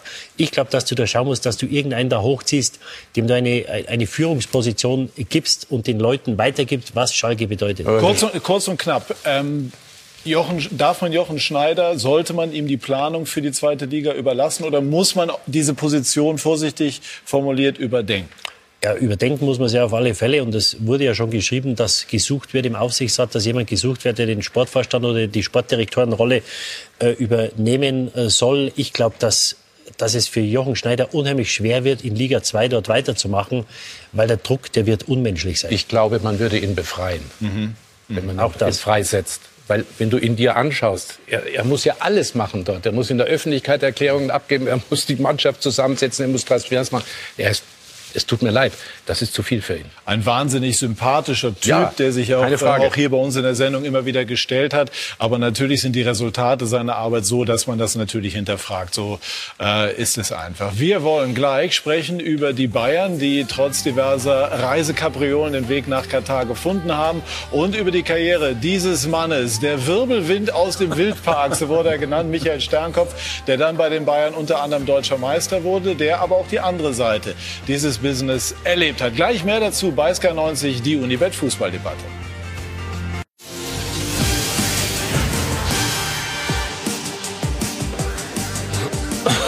Wir sind zurück bei SK90, die Unibet Fußballdebatte. Eine Information aktuell, das Spiel in Bielefeld gegen Bremen wackelt aufgrund der, der sehr widrigen Schnee- äh, bzw. Witterungsverhältnisse. Sehr, sehr starker Schneefall. Man versucht alles, die Austragung irgendwie noch zu gewährleisten, aber ähm, es steht auf der Kippe. So ist wohl äh, jetzt der Informationsstand. Wir wollen sprechen mit Michael Sternkopf über das, was er in seiner 14-jährigen Profikarriere erlebt hat, bei den Bayern gespielt, bei Borussia Mönchengladbach, auch in Bielefeld, in Freiburg. Und ähm, ich habe sie auch als Reporter begleitet. Ich habe sie immer wahrgenommen als so eine Art Lausbub, war so, so der Teenie-Star. Und, und als sie dann mal vor einiger Zeit erzählt haben, dass ihnen das doch alles sehr, sehr schwer gefallen ist, war ich überrascht. Wann haben Sie selber festgestellt, dass Sie dem Druck im Profifußball nicht immer und zu jeder Zeit standhalten konnten? Das war eigentlich relativ früh, wie ich äh, mit Didi damals bei Bayern zusammengespielt habe. 91 war, warst du schon dabei? 93 Wann kamst kam du? er. 93 kamst du 94, dazu? ja. Okay, aber in, in der Zeit 91 war ein Jahr bei Bayern München. Und äh, da habe ich natürlich relativ schnell gemerkt, dass ich mental und psychisch diesem, diesem großen, enormen Druck einfach nicht gewachsen war. Bei mir war es so, ich habe mich mein, mein Leben lang im Prinzip immer, habe ich mir meinen Wert, mein Selbstvertrauen über Erfolg gegeben. Ich habe mich def definiert über Erfolg in der Jugend, als, als Jugendlicher im Fußball. Das war toll, das lief, die Karriere ging steil nach oben. Ähm, ich habe beim KSC mein erstes Spiel gemacht mit, mit 18 Jahren, glaube ich. Und äh, ab dem Zeitpunkt ging es auch nur nach oben. Das heißt, ich war, pff, ich fühlte mich unbezwingbar. Jetzt komme ich 1990 zu Bayern München in eine Mannschaft, die sechs oder sieben Nationalspieler hatte. Deutschland ist Weltmeister geworden zu dem Zeitpunkt. Jetzt kommst du dahin als großes Talent, ähm, mehr aber auch nicht. Also Ansprüche äh, galt es da schon mal nicht zu stellen und das hat mich natürlich komplett äh, aus der Bahn geworfen. Vor allem, ich habe im ersten Jahr sieben Einsätze gehabt. Und wenn man sich durch seinen, durch seinen Erfolg, den man eigentlich so sein Leben lang hatte, seinen Wert gibt und Selbstvertrauen hat, dann ist das natürlich der Worst Case, der passieren kann. Weil ich fühlte mich völlig nutzlos. Ich hatte noch einen Bandscheibenvorfall, bin aus Florida mit dem Dr. Müller-Wohlfahrt aus dem Trainingslager abgereist im Winter, musste operiert werden und äh, ja, nach 14 Monaten FC Bayern habe ich das erste Mal dann Kontakt gehabt mit Antidepressiva. Mhm. Ich bin zu, zum Doc damals hin, habe gesagt, hier Doc, ich, ich, ich weiß nicht, was mit mir ist, aber ich kann mich nicht mehr konzentrieren. Ich habe Ängste, ich habe Versagensängste, ich, hab, ich spüre einen Druck, äh, ich komme da nicht mehr mit klar. Und er sagte damals nur, pass auf, ich schicke dich zu dem einen oder anderen Arzt, äh, wir kontrollieren ein paar Dinge und ähm, lass das mal im kleinen Bereich, behalt das mal für dich, weil da eben auch dann dementsprechend eine Karriere auf dem, auf dem Spiel stand. Haben Sie denn überlegt, sich mal einem Mitspieler zu offenbaren? Oder dem, dem Manager, der ja sicherlich doch auch ein offenes Ohr gehabt hätte? Ich habe mich nicht getraut. Ich habe mich nicht getraut. Also das ist ja jetzt auch 31, 30 Jahre her. Damals war das auch überhaupt kein, da, da sprach man nicht drüber. Und gerade im Fußballgeschäft hey, wir Männer, wir, wir so. Jungs sind aufgewachsen, Jungs weinen nicht, äh, ein Indianer kennt keinen Schmerz und da, da geht man durch. Und bloß nicht irgendwie mit jemand anders über, über Schwächen reden. Heute sage ich auch, ein Uli Hoeneß wäre bestimmt ein wunderbarer Ansprechpartner gewesen. Ähm, ich habe mich nicht getraut, ich habe mich geschämt auch dafür, mhm. dass, man, dass man einfach dem nicht gewachsen ist und habe einfach versucht, da irgendwie da wieder rauszukommen. Wie hat sich das denn geäußert? Also diese Ängste, diese Zweifel, hat sich das auch körperlich niedergeschlagen? Ja, ich meine, wenn wir, wenn wir mit, mit dem Bus ins Stadion gefahren sind vom Hotel aus, ich, ich saß oftmals im Bus, äh, wenn ich wusste, okay, ich spiele von Anfang an, war das ein wahnsinniger Druck. Man wollte natürlich auch von Anfang an spielen.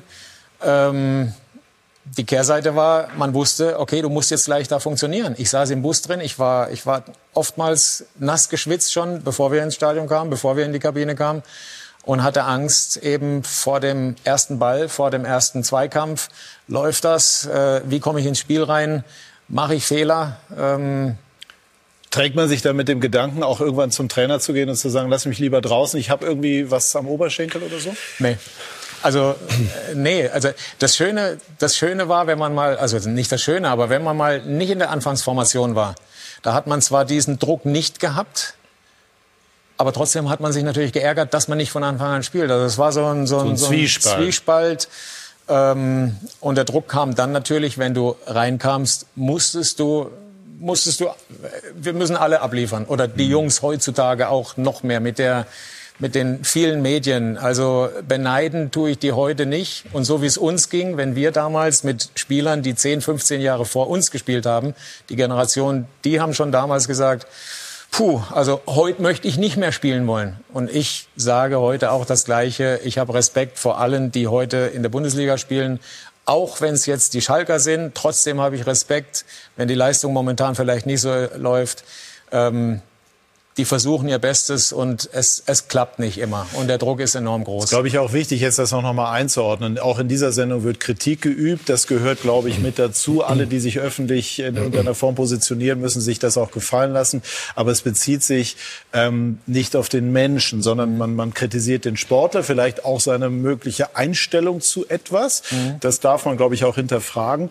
Ähm, aber man, wir versuchen immer nicht persönlich zu werden, weil man muss das immer auch mitdenken. Auf der anderen Seite ist auch allen klar, wenn sie in so einem Business, und das ist es halt auch unterwegs sind, ist natürlich auch eine Anspruchshaltung vorhanden. Wir wollen einfach aber spüren, wie mhm. ist das? Wir alle sind in einem Job, wo ein öffentlich gemachter Fehler äh, auch ein entsprechendes Feedback auslösen kann. Fritz, wie war es bei dir? Bist du froh, dass du das hinter dir gelassen hast? Du hast auf mich immer so gewirkt, wir kennen uns ja nun sehr gut, dass dir das wahnsinnig viel Spaß macht. Das hat es, hat es auch getan und das war ein Traumjob, das ist ganz klar. Und die Leute haben dich natürlich beneidet. Aber in diesem Job musstest du, wurdest du ja auch gemessen an deiner Leistung. Das ist ja klar. Aber das hat der Bankangestellte wahrscheinlich genauso wie der Metzger oder, oder irgendeine Maskenbildnerin. Äh, äh, das ist in der Gesellschaft so. Was mich nur erstaunt, wir sprechen jetzt über ein Jahrzehnt, das liegt weit zurück, das war 1990. Ich äh, erinnere an Martin Amedik, Kapitän des ersten FC Kaiserslautern, der 2011 die gleichen Probleme hatte. Er ist heute Sportpsychologe und hat das studiert und schult natürlich, weil er das alles durchgemacht hat. Mhm. Der hat 2011 sich auch noch nicht getraut, irgendjemandem was zu sagen. Mhm. Weder einem Mitspieler, noch einem Trainer, noch mhm. einem Präsidenten. Mhm. Also das ist nach wie vor ein riesiges Tabuthema.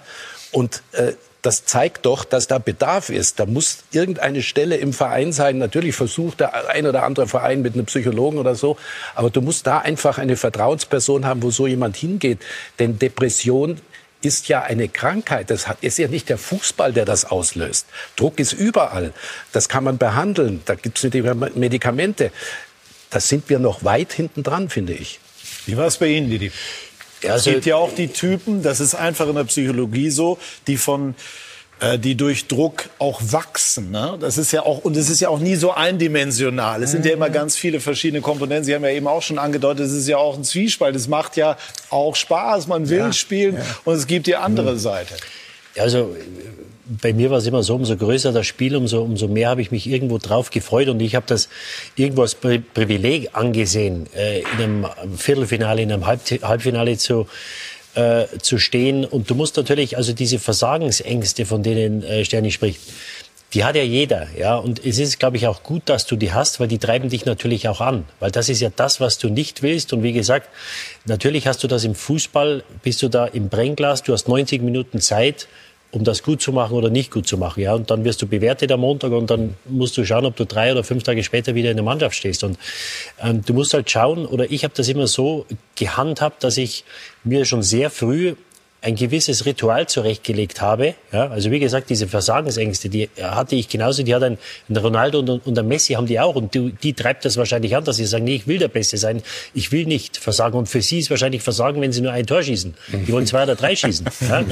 Und, äh, und das treibt die an und ich habe mir dann Darf ich einmal kurz anhalten? Hieß oder, oder hieß bei Ihnen in der aktiven Karriere Versagensängste auch eine körperliche Reaktion oder war das eher so ein Film, der mal im Kopf abgeht, was wäre, wenn mal was schief lief? Nee, ein Spiel zu verlieren. Ein Spiel zu verlieren oder, oder, oder, oder schlecht zu spielen. Elfer zu verschießen Elfer. oder irgendwas. Ja, oder, oder, Elfer ja. schießen damals ja. im Champions League Finale. Ja, nee, nee, also äh, den, oder dem, dem nicht gerecht zu werden, weil du hast ja, du, du machst ja deinen, deinen eigenen Druck, ja dem nicht gerecht zu werden, was ich selber von mir erwarte. Ja, und ich habe da immer einiges von mir erwartet. Ich hatte äh, Vertrauen in mein eigenes Können, natürlich auch in das der Mitspieler. Und dann habe ich mir ziemlich früh, ich war sehr abergläubisch, ich glaube, das sind einige oder viele.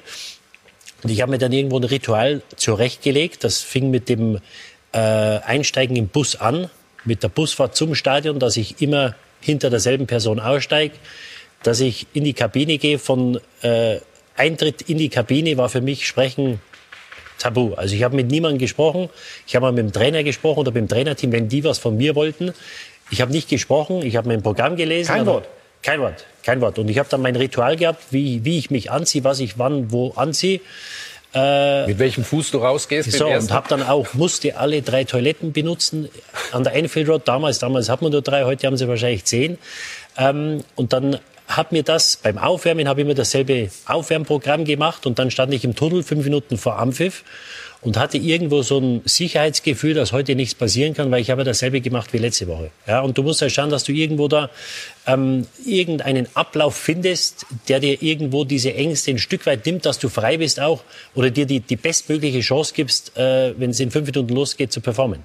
Sind Sie da selber drauf gekommen, auf diese Rituale, oder hat Ihnen da jemand zu geraten? Nee, nee, das, das, das habe ich selber gemacht. Und ich glaube, dass, äh, also Aberglaube ist, glaube ich, äh, etwas, was weit verbreitet ist. Also ich, ich, ich habe damit nie mit jemandem drüber gesprochen. Ich erzähle es, ich habe da kein Problem ja. damit.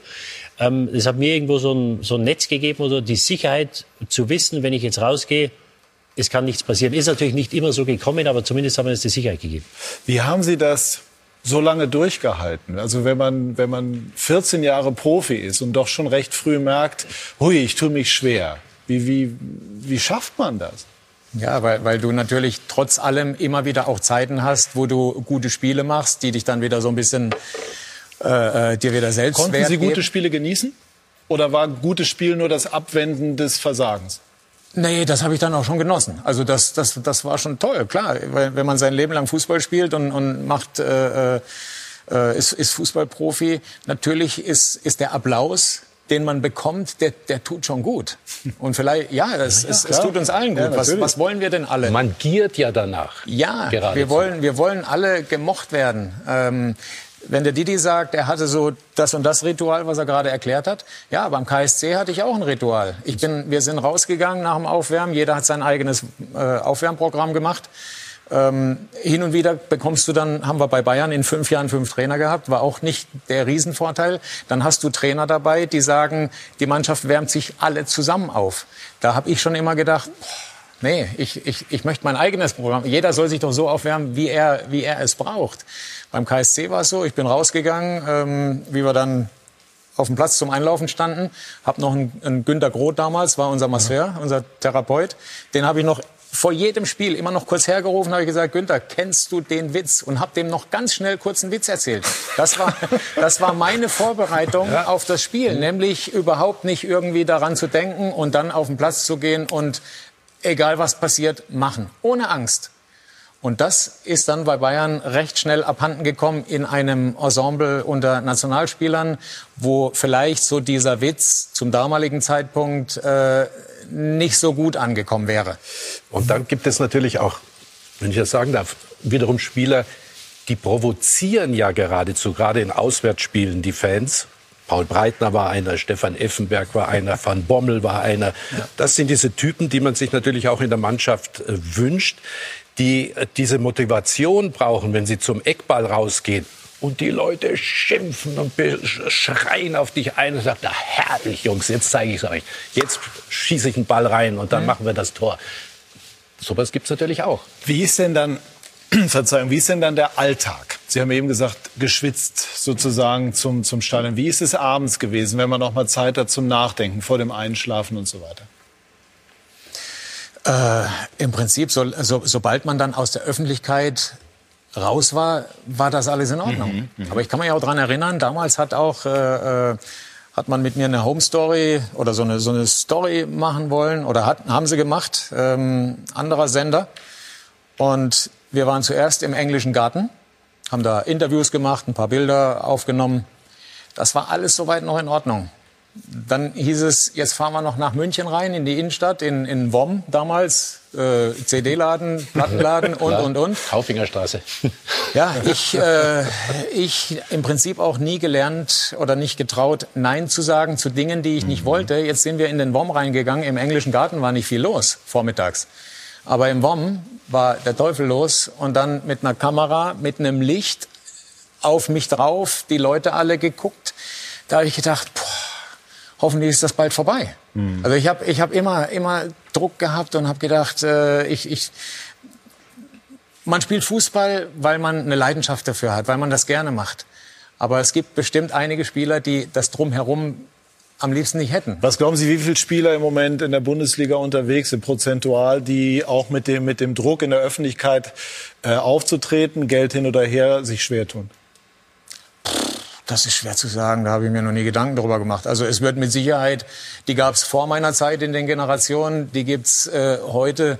Wie viel Prozent das mhm. sind, vermag ich nicht zu, zu, zu schätzen, zu sagen. Und wie haben Sie, wie geht es Ihnen heute? Also Sie machen den Eindruck, sehr ausgeglichen zu sein, auch, mhm. auch sehr lebensfroh. Mhm. Ähm, wie haben Sie das Ganze sozusagen nach und nach in den Griff bekommen?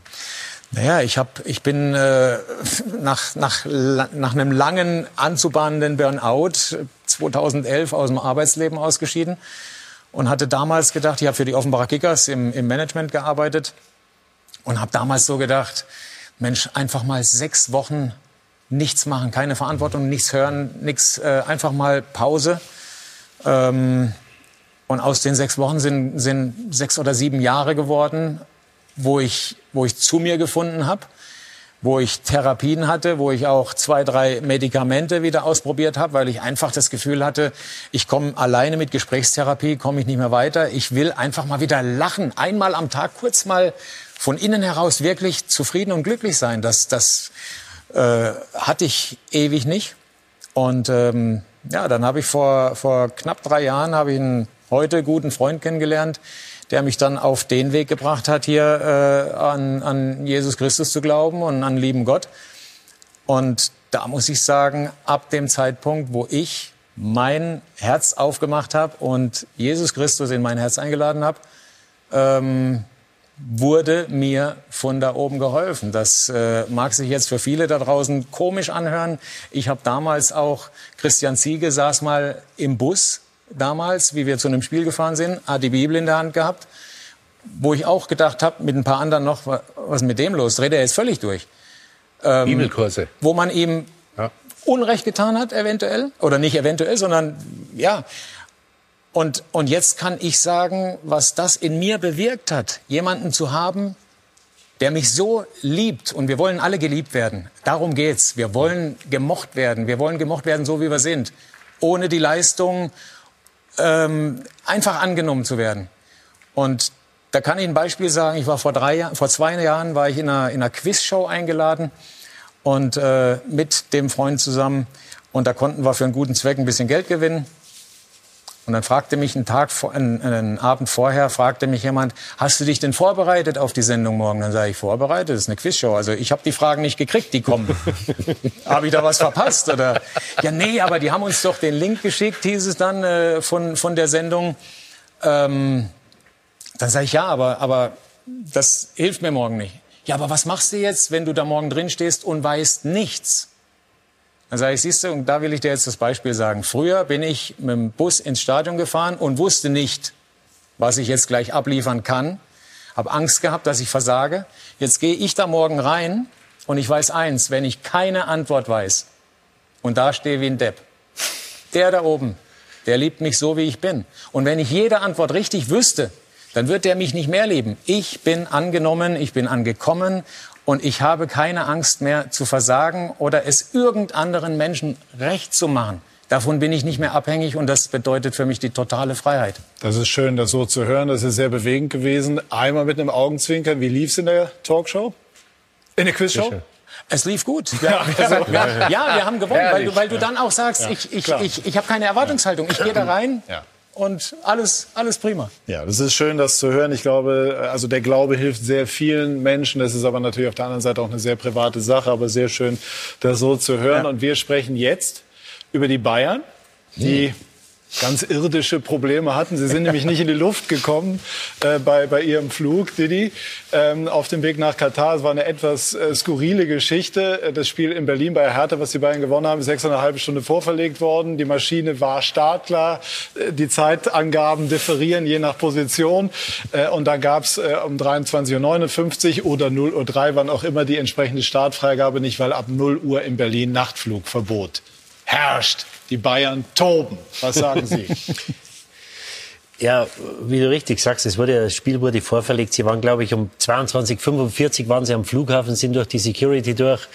Äh, und man hat ja alle Hebel in Bewegung gesetzt, um das zu machen. Und äh, äh, mir waren die, die Aussagen der Verantwortlichen der Bayern waren mir etwas zu heftig. Also ich glaube, es gibt im Moment andere Schicksale, als dass die Bayern fünf oder sechs Stunden auf dem Rollfeld stehen müssen äh, und dann äh, später nach Katar fliegen. Nichtsdestotrotz. Ganz kurz, wir hören einmal, ähm, was Uli Hoeneß gesagt hat bei den Kollegen des Bayerischen Rundfunks im BR Sport. Da hat er sich ziemlich empört geäußert.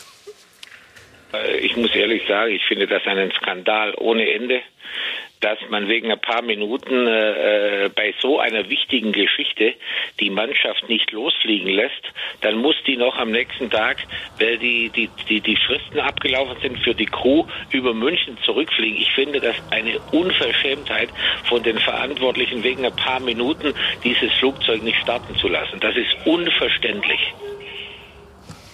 Gut, also jetzt in der Einordnung muss man jetzt sagen, also es ist, man kann, wird schon sagen können, es war kleinkariert. Jedenfalls hat man es buchstabengetreu ausgelegt. Ob es jetzt reicht, das Skandal zu nennen, das ist sicherlich Auslegungssache. Uli Hoeneß sieht es so. Wie sehen Sie es? Ja, aber wenn's, wenn es nach Null Uhr ist, die haben ihre Vorgaben und die, die begeben sich dann wahrscheinlich auf, auf Eis, wo sie Angst haben, ihren Job zu verlieren. Also wenn dann einer sagt, um 0.03 Uhr in die Nähe, könnt nicht mehr hoch, weil das ist so, da gibt es Gesetze dafür, dann, dann muss man da, dafür Verständnis haben. Das wird möglicherweise aufgeklärt werden. Also ein Skandal ist es meiner Meinung nicht, weil wie gesagt, ich glaube, wir haben im Moment haben wir andere Probleme. Da gibt es im Moment andere Schicksale äh, als die Bayern, äh, ob sie um 12 oder in der Früh um 6 nach Katar fliegen. Ähm, und sowas kann auch zusammenschweißen. Also natürlich ist es nicht gut. Also ich, ich verstehe nicht, warum das so weit kommt, weil die Bayern sind das Aushängeschild. Des deutschen Fußballs und dann hätte man doch schauen sollen, dass man irgendwie, dass man die da hochbekommt. Das ist nicht passiert. Und nochmal, ich glaube, sowas kann zusammenschweißen. Sie haben ja, glaube ich, im Flieger geschlafen, fünf oder sechs Stunden. Ja, ich glaube, es war so ganz gute Atmosphäre, was man so Eben. mitbekommen also, hat. Du kannst nach Spiel ist jetzt schon im Grunde genommen ja. in der Vereinshistorie. Und, und, Nacht von du, Berlin. Ja, nach genau. dem Spiel kannst du normal eh nicht schlafen. Das heißt, bis zwei, drei kannst du eh nicht schlafen. Ja. Vielleicht haben sie noch ein Bierchen getrunken und deswegen war ja, war ja. dann, glaube ich, alles gut. Also, genau. ich, also äh, nur die Behörden können die Bayern stoppen. So ich, kann man das äh, sagen. Ich erinnere mich zurück an herrliche Zeiten, äh, 70er, 80er Jahre, in denen wir äh, die Bayern äh, zu Europacup-Spielen äh, begleitet haben.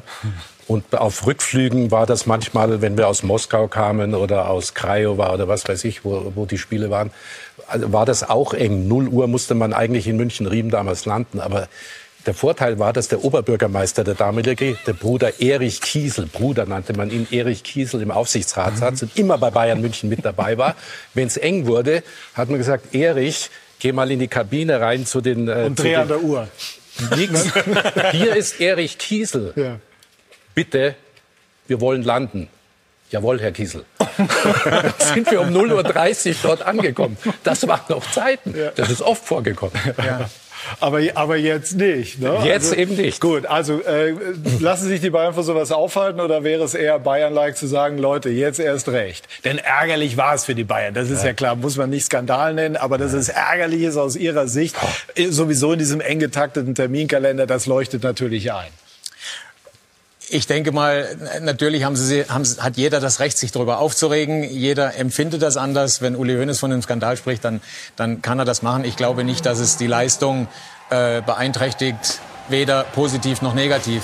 Da sind sie professionell und werden, werden das abrufen, was sie können. Mhm. Ja, ja, das äh, glaube ich auch. Und Sie haben ja ganz bewusst gesagt, okay, äh, äh, sollen wir überhaupt diese Chance wahrnehmen und dort nach äh, Katar fahren, um, um den Titel zu holen?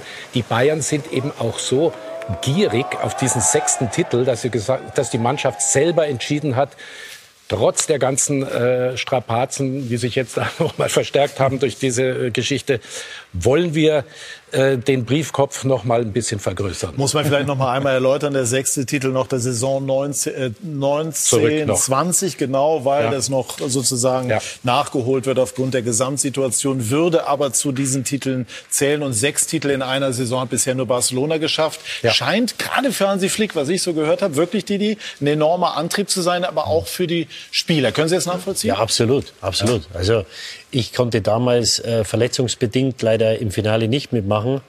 Ähm, also mir hat das gewaltig gestunken, weil ja viele sagen, naja, ist zweifelhaft, was der, was der Pokal wert ist. Das ist der schwerste Pokal zu gewinnen, weil du Champions League-Sieger sein musst, um dort eine Chance zu bekommen, gegen den äh, Copa Libertadores-Sieger äh, zu spielen. Und deswegen äh, kann ich das absolut verstehen. Ich kann die Spieler verstehen, weil du natürlich als äh, Goretzka, als Kimmich nicht weißt, wann oder ob du noch mal die Chance bekommst, den Titel zu gewinnen. Also die, die meisten haben nur einmal die Chance. Wenn du bei Barcelona gespielt hast, in den 90er bei AC Mailand, dann konntest du es drei, vier, fünf Mal machen. Oder bei Liverpool in den 70ern. Aber wenn du eine Chance bekommst, ist das normal die Chance, die du nutzen musst, weil ja. es gibt möglicherweise keine zweite. Deswegen habe ich da volles Verständnis dafür. Ja, also Club-Weltmeister wäre man dann vermu also die Favoriten sind Champions League Sieger beziehungsweise Sieger Copa Libertadores, aber spielt ja auch in dem Fall der afrikanische Meister mit äh, aus Ägypten, Al-Khali heißen die. Und ähm, da wir ja doch schon die ein oder andere Anekdote ausgetauscht haben, noch eine vielleicht, die, was war der Flug äh, zu einem Fußballer Großereignis, das, äh, der Ihnen niemals oder den Sie niemals vergessen werden? Aber wir sind mal mit, äh, mit der, was, was heißt sind wir? Wir sind mit der äh, Nationalmannschaft zur WM 2002 geflogen, ähm, nach Japan. Und äh, es waren einige äh, Kollegen, äh, Herr Bergner, Herr Palme von den Öffentlich-Rechtlichen.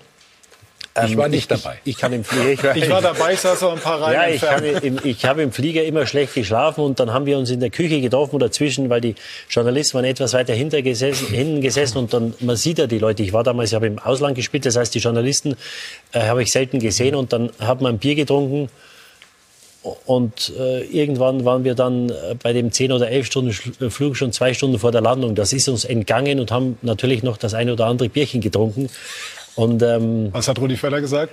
Äh, ich soll mich jetzt doch mal hinsetzen und vielleicht noch eine Stunde schlafen. Hast du, das gemacht? Hast du das gemacht? Ja, ich war gehorsam. Also, Sehr gut. Und das ist ja dann immerhin mit dem zweiten Platz ausgegangen. Ja. Also das mit den Reisen, das ist aber ja dann auch so eine ganz eigene Geschichte. Also auf alle Fälle geht der äh, Flug jetzt oder diese Anreise in die Bayern-Historie ein. Und wenn sie dann als Clubweltmeister zurückkommen, dann stört es auch niemand mehr. Wir wollen gleich sprechen über das absolute Topspiel auf der Insel. Zwei Clubs gegeneinander, für die Didi Hamann gespielt hat. Liverpool gegen City. Salah gegen Gündogan, wenn man so will. Und Liverpool steht unter Druck, muss dieses Spiel gewinnen, um weiter eine Titelchance zu haben. Gleich mehr dazu bei Sky 90, die Unibet Fußballdebatte.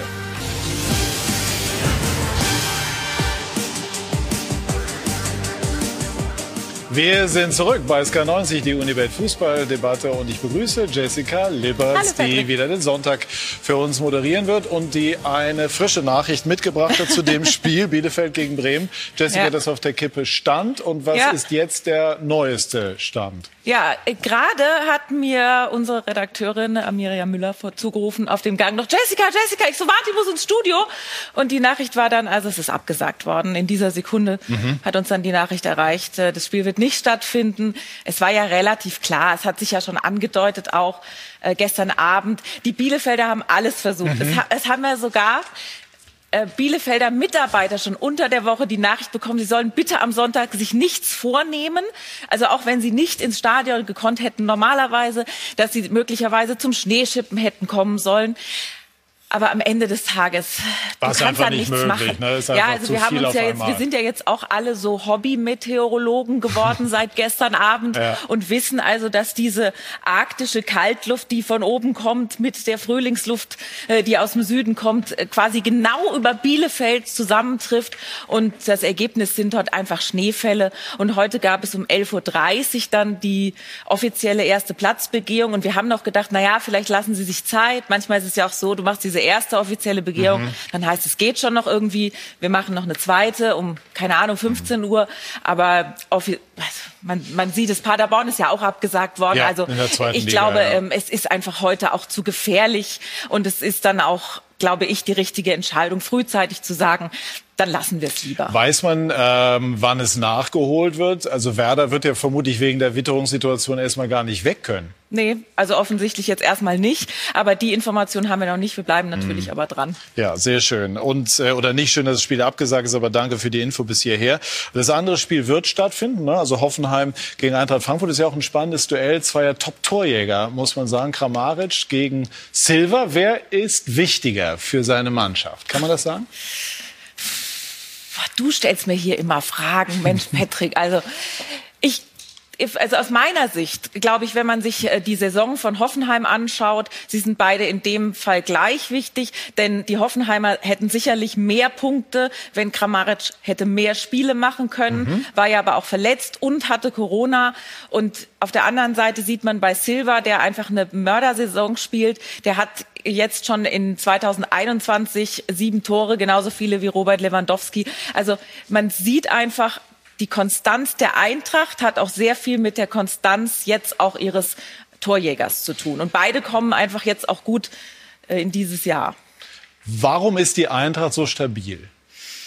Also ich glaube, ich meine, am Anfang hat es schon ein bisschen geknir mhm. geknirscht im mhm. Getriebe, wie du immer sagst. Ja? Im Gebälk. Im Gebälk. Es genau. hat im Gebälk etwas geknirscht. Kannst im Gebälk knirschen? Und, ja. Ähm, ja.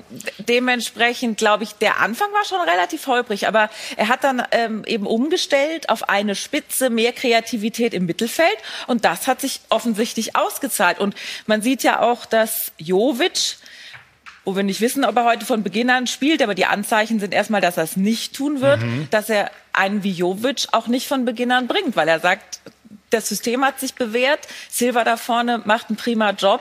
Also stelle ich ihm nicht auf zwei Spitzen um, wobei das ist noch in der Schwebe. Also wir werden sehen. Wir haben eben äh, darüber gesprochen, dass für Borussia Dortmund die Champions League Quali wackelt. Eintracht Frankfurt ist ein möglicher Kandidat. Traust du ihnen zu, durchzuziehen und sich Möglicherweise sogar für die Königsklasse zu qualifizieren? Ja, absolut. Ich glaube, das Einzige, was jetzt noch Unruhe stiften könnte, wäre ein möglicher Abgang von Freddy Bobic. Mhm. Da wissen wir ja noch nicht, äh, wie das ausgehen wird, weil, um aus dem Nähkästchen an dieser Stelle zu plaudern, wir hatten ihn natürlich angefragt Und dann hieß es, ja, Interview, aber bitte keine Fragen zur Hertha. Mhm. Und ähm, dann haben wir gesagt, ja, aber zur Hertha würden wir gerne fragen, weil das macht natürlich auch Sinn. Mhm. Und dann äh, hatte er plötzlich doch keine Zeit. Hm. Und das lässt ja immer ein bisschen Spielraum für Interpretation. Die, die Eintracht hat gesagt, ähm, er hätte sich dazu schon geäußert, aber da hat er ja selber gesagt, die Zukunft ist ungewiss. Und natürlich würde man ihn jetzt gerne fragen, wie schaut's aus? Ja, also ich meine, Philipp Holzer, der Aufsichtsratsvorsitzende von Eintracht Frankfurt hat sich geäußert die Woche und hat gesagt, wir glauben daran, dass Freddy Bobic seinen Vertrag erfüllen wird. Und wir hätten natürlich gerne gefragt, Herr Bobic, werden Sie Ihren Vertrag, der bis 2023 läuft, erfüllen? Aber das ist uns leider verwehrt geblieben. Gut, auf Dauer wird er diese Frage er sicherlich aber garantiert wieder, zu dir ja. kommen und du kannst ihn dann noch Das wäre fragen. schön und Eintracht Frankfurt, das äh, sei an dieser Stelle auch gerne gesagt, ein Club, der ansonsten sehr, sehr äh, offen mit Interviewanfragen Ja, aber umgeht. deswegen ist es doch ja. umso erstaunlicher, oder? Also dann muss, hat man ja eher das Gefühl, da ist was im Busch. Gut, vielleicht will er auch einfach die Konzentration aufs heutige Spiel nicht stören. Ich weiß es nicht, Jessica, aber es ist interessant, das zu hören. Dankeschön, viel Spaß bei diesem einen Spiel ja. das ihr dann haben werdet. Dankeschön. Und ich gehe zurück in die Runde und frage bei Didi Hammann nicht die Tipps, sondern den, den Tipp, Tipp ab. Hoffenheim gegen Frankfurt. Äh, 1-2. Ich glaube, dass die Frankfurter weiter Dampf Frankfurter machen. Welle weiter rollt. Gut, und dann ähm, wollen wir uns jetzt äh, unverzüglich äh, Richtung Insel gedanklich orientieren. Da gibt es ein äh, absolutes Topspiel. Ich habe eben schon gesagt, Didi Hamann hat für beide Teams gespielt. Liverpool, der amtierende Meister gegen City. Und das ist natürlich auch das Duell. Binko Bicanic, zweier sehr charismatischer Trainer. Liverpool gegen Manchester City. Ausgerechnet vor diesem Spiel fragt man sich, ist Enfield noch Enfield? 68 Liga-Heimspiele seit 2017. War Liverpool ungeschlagen, jetzt zweimal in Folge besiegt. Und es kommt City. Es kommt Guardiola. Es kommt zum Gigantenduell. Klopp, dessen Mannschaft strauchelt, aber nie zu unterschätzen ist, mit dem immer noch besten Stürmer der Liga, Mo Salah. Guardiola, der City wieder Richtung Titel führt mit dem besten Gündogan, den es je gab. Und Klopp zündelt. Wir hatten keine Pause. City hatte meines Wissens eine von zwei Wochen wegen Corona. Ist schon hart. Und Pep schießt zurück. Ach komm, der weiß, dass das nicht stimmt. In der Premier League kriegt keiner zwei Wochen frei. Gut, sowas sagt man schon mal mit einer bestimmten Absicht, wenn man in so einer Lage ist wie er. Aber ich hätte nicht gedacht, dass er der Typ ist für sowas. Aber gut, bitteschön, habe ich mich wohl gehört. Zwei, die kein Blatt vor den Mund nehmen, die sich kennen und mögen und nicht gern verlieren. Liverpools letzte Chance im Titelrennen. Reds gegen Sky Blues. Klopp gegen Guardiola. Didi, zeigt das so ein bisschen die Nervosität äh, und auch das, um was es geht, wenn man so dieses kleine verbale Duell der Trainer sich äh, vor Augen führt? Ja, das, das mag sein. Also es ist natürlich das erste Mal, als er, als er nach Liverpool kam, da waren die Erwartungen nicht so hoch. Äh, Klopp hat jetzt die letzten zweieinhalb Jahre die Latte sehr, sehr hoch gelegt. Der Anspruch ist sehr groß. Ähm, und das, das sieht man in England nicht gern, wenn man schaut, dass man irgendwo eine Ausrede sucht oder, oder versucht, das zu erklären mit irgendwelchen Sachen, die dann möglicherweise so nicht stimmen, wie es äh, Pep Guardiola auch äh, widerlegt hat. Ähm, aber er ist im Moment unter Druck und äh, wir wissen, der Fußball wird immer schnelllebiger. Es ist verrückt zu denken, dass sie Meister waren, Champions League-Sieger in den letzten äh, 18 oder 24 Monaten. Und jetzt hat er eine Phase, wo einige schon sagen, wow, wenn das so weitergeht, ich weiß nicht, ob der weiter unser Trainer sein soll. Also ich glaube, dass die, Aber das, die, das kann doch nicht ernst. Ja, es sein. gibt schon einige Fans und, und ja. Foren, wo ja. sie sagen, ja, die, wir, wir haben keinen, wir finden keinen Weg, um tiefstehende Mannschaften zu, ähm, äh, zu knacken. Und im Verein wissen sie natürlich schon, was sie an, an äh, Jürgen Klopp haben. Äh, sie haben auch wenig ausgegeben im Vergleich zu Manchester City, zu United und zu Chelsea. Das muss man auch dazu sagen. Also die, die amerikanischen Besitzer wissen schon, was sie an ihm haben. Nur du bist natürlich, wenn du heute verlierst, bist du natürlich ernsthaft in Gefahr, ähnlich wie die Dortmunder, dass du nicht unter die ersten vier kommst. Und das ist natürlich von der finanziellen Seite, wäre das natürlich, äh, sie verlieren, glaube ich, jetzt pro ausgefallenem Heimspiel oder ohne Zuschauer, verlieren sie, glaube ich, zwischen drei und vier Millionen äh, Euro oder Pfund, äh, wäre das natürlich in der jetzigen Situation, wäre das natürlich katastrophal. Aber klingt absurd, ehrlich. Also ja, aber ich habe auch gehört, dass, dass die Fans der Sachen äh, äh mittlerweile der, dieser ganzen Geschichten äh, überdrüssig geworden sind. Das merkt man auch in den Zeitungsauflagen, weil äh, in diesen zweieinhalb Jahren, fast drei Jahren, äh, wollten die Fans alles wissen über Klopp und über jeden Spieler und Liverpool über alles. Es war eine Euphorie ohne Ende, ein Hype. Und irgendwann geht die Tendenz ein bisschen nach unten. Das, äh, das ist, liegt in der Natur der Sache, muss ich sagen. Trotzdem glaube ich, dass, äh, dass Liverpool heute gewinnen wird. Ich würde aber ganz gerne zu, zu Guardiola kommen, auf der anderen Seite. Coacht er gegen sein Naturell gerade? Ja, aber er muss es. Weil er hat keinen Aguero, er hat keinen äh, David Silva mehr, er hat keinen De Bruyne mehr. Und er musste einfach seine, sein Abwehrverhalten ein bisschen verändern. Nicht mehr so hoch stehen. Deswegen haben sie auch nur 13 Gegentore kassiert, mhm. weil sie nicht mehr so spielen, wie das Guardiola eigentlich will. Gegen seinen, gegen seinen äh, Willen im Grunde genommen. Und man darf nicht vergessen, diese lange Serie jetzt. Äh, ich glaube, 13 Pflichtspiele nicht verloren oder 13 Siege, neun in der, in der Premier League, aber gegen Mannschaften von unten. Mhm. Die spielen jetzt noch gegen Tottenham, gegen Arsenal, gegen Everton. Also das könnte noch problematisch werden. Ich glaube, dass Klopp heute noch mal seine letzte Brandrede hält in der Kabine und dann gehen Salah und Co. raus und gewinnen. Ich überlege noch um 2-0 oder 3-0. Eins von beiden. Ganz kurz, Sini, was glauben Sie? Was meinst du? Die sind zu stabil. Also der, der Diaz, den sie geholt haben aus Portugal, ja. Manchester City, der, Benfica, ne? ja, der ja. hat die wirklich transformiert und der hat einen ähnlichen äh, Einfluss auf die Defensive gehabt, wie es Van Dijk in Liverpool hatte. Sie haben in den letzten elf Spielen, glaube ich, neunmal zu null gespielt. Äh, und nach vorne wissen wir, was sie für eine Qualität haben. Ich glaube, dass City heute zu viel für Liverpool auf der Pfanne hat. Na gut, also das ist äh, ein Spiel, das man sich unbedingt anschauen sollte. Also wir haben viel zu bieten heute. Zunächst einmal das Zitat des heutigen Tages. Das hat Didi Hamann geliefert zu einem ernsten Thema, das wir ja auch besprochen haben. Jeder Spieler hat Versagensängste. Also alle hier in dieser Runde haben sehr offen darüber gesprochen, was sie bewegt in einem Job, der in der Öffentlichkeit stattfindet. Was läuft heute noch wo? Wir haben darüber gesprochen, dass die erste Fußball-Bundesliga heute nur ein Spiel hat. Über die Neuansetzung wird im Laufe der Woche, wie wir hören, entschieden. Und in der zweiten Liga das Paderborn-Spiel auch abgesagt. Aber Karlsruhe gegen Regensburg findet statt und Liverpool gegen City, das haben wir ja eben auch schon besprochen. Michael Sternkopf war früher beim KSC und unser Gast heute ist ein Mann, den er noch aus seiner Zeit gut kennt. Rainer Schütterle bei Yannick Erkenbrecher. Hallo Rainer, was war denn Michael Sternkopf äh, A für ein Spieler und B vor allem für ein Kollege?